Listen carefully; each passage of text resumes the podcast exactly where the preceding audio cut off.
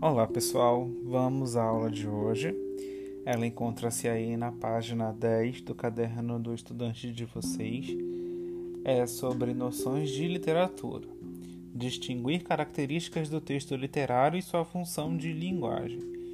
É, eu vou ler com vocês né, e conversar um pouquinho aí sobre esse assunto, ok? Então vamos lá. Primeiro ele começa aí com uma pergunta: O que é literatura?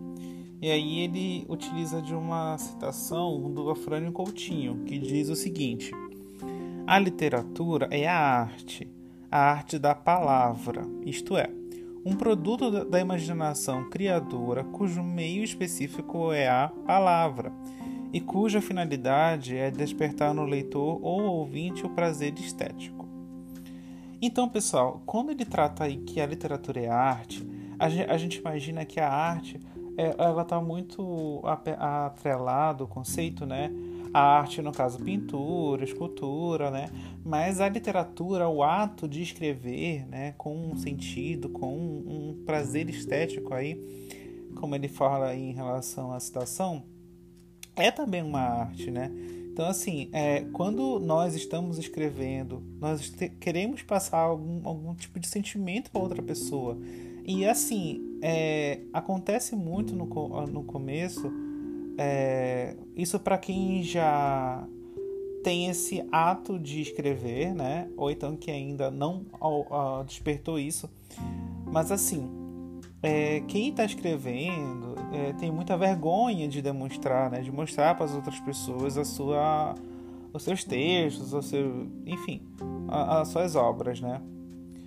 É, Porém, a gente sabe que quando a pessoa escreve, quando nós escrevemos, a gente quer que a outra pessoa vá ler, né? A gente não escreve só pra gente, a gente escreve pro outro, né? Ah, é a mesma coisa a linguagem, pessoal, a conversa, né? A, a, a comunicação. Quando a gente está se comunicando, a gente quer que a outra pessoa ouça ou, ou então, no caso das pessoas surdas, é, vejam a, a, a, língua brasileira de sinais, que é Libras, né, que é uma forma de comunicação também, e quer que outra pessoa que preste atenção e nos entenda, né? A mesma coisa com a leitura, né, com a produção textual. Produção textual, produção visual, enfim. É, é, a gente quer que tenha essa, essa, essa troca, né?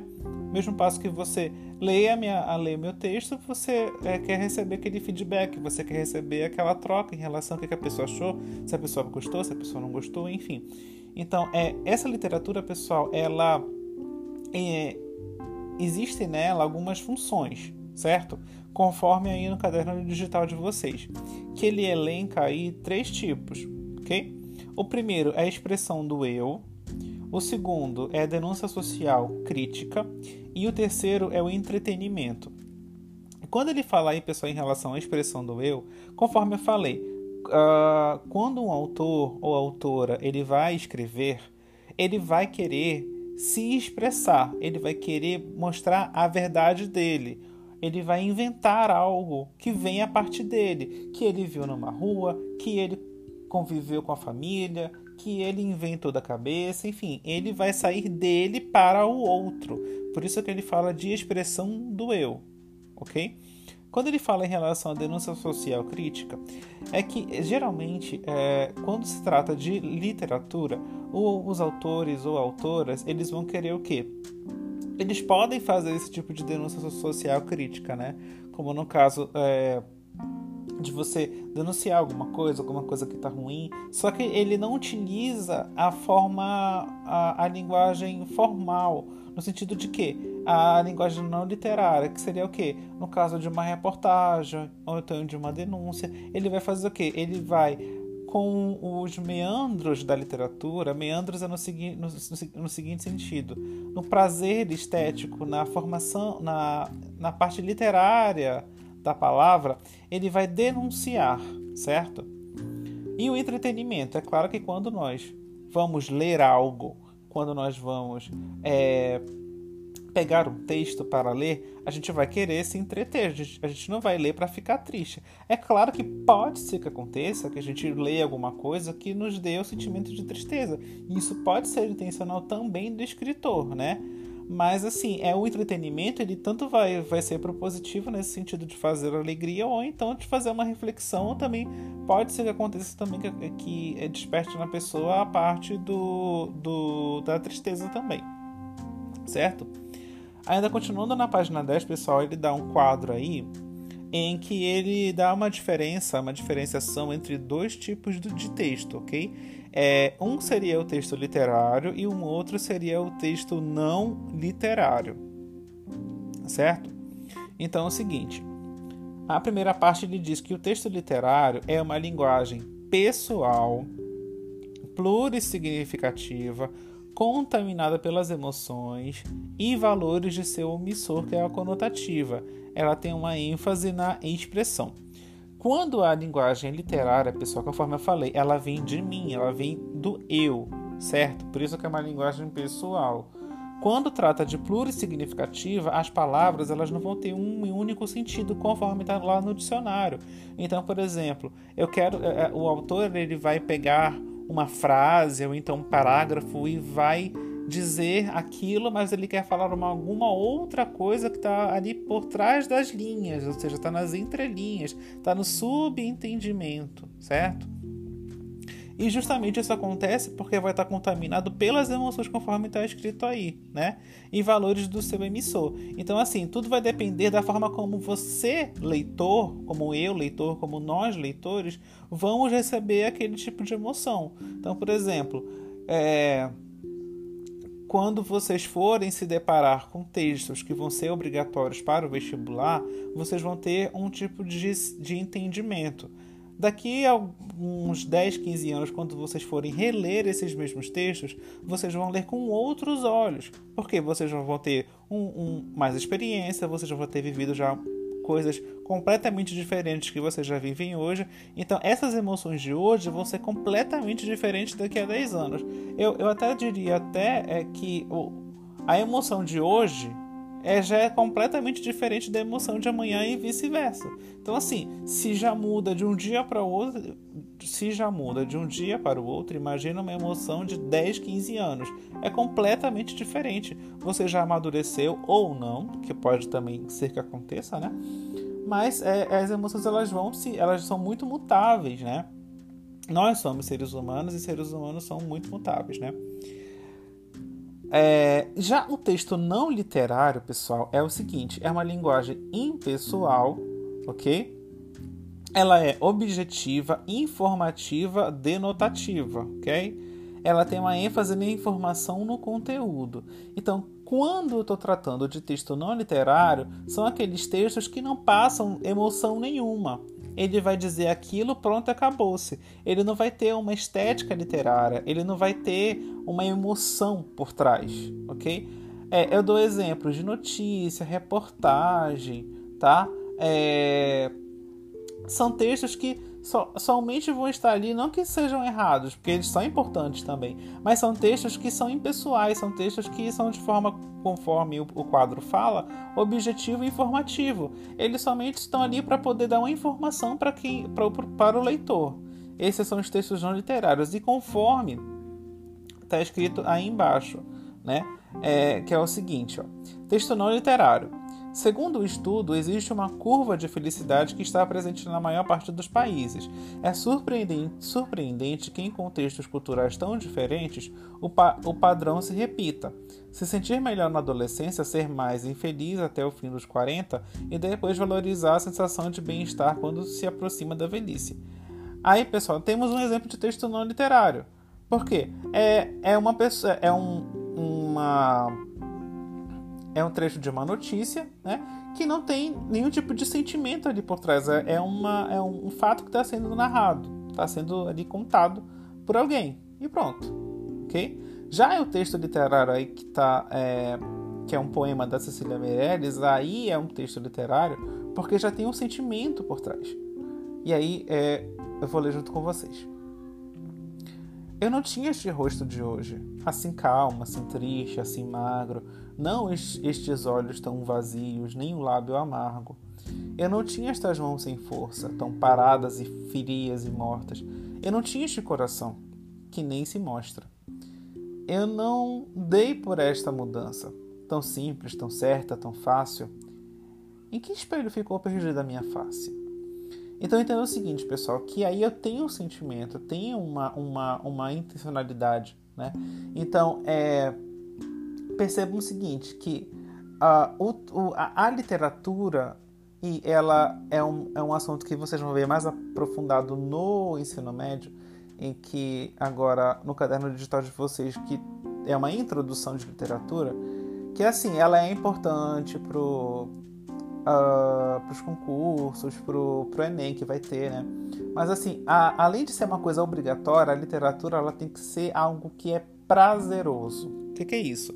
É você pegar um livro, por exemplo, um livro de crônicas, um livro, um romance, é você pegar um livro de poemas, um livro de poesia, é você ler e aquilo fazer com que você pense e repense sobre o que você está lendo ali, sobre o que, que o autor quer passar para você. Alguém pode falar bem assim, professor Lucas, eu li, eu li todos os livros do Percy Jackson enquanto vocês eram menores, enfim, ou então estou lendo agora. Ou então, professor Lucas, eu sou super fã de Harry Potter. É literatura? É literatura, né? É, a, você já lendo alguma coisa, você já lendo um livro, né, que tem começo, meio e fim, ou então uma série de livros, como nesse, nesses dois exemplos, é uma literatura. Vai chegar um tempo que vocês vão ser apresentados, vamos dizer assim, a literaturas clássicas, a literaturas can cano canônicas, que é o termo, né?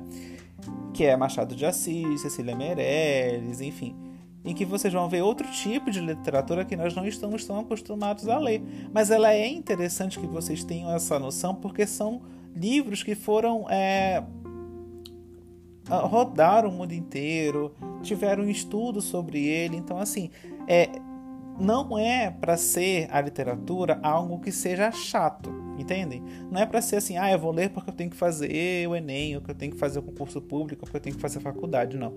A literatura, ela tem que ser algo que seja prazeroso.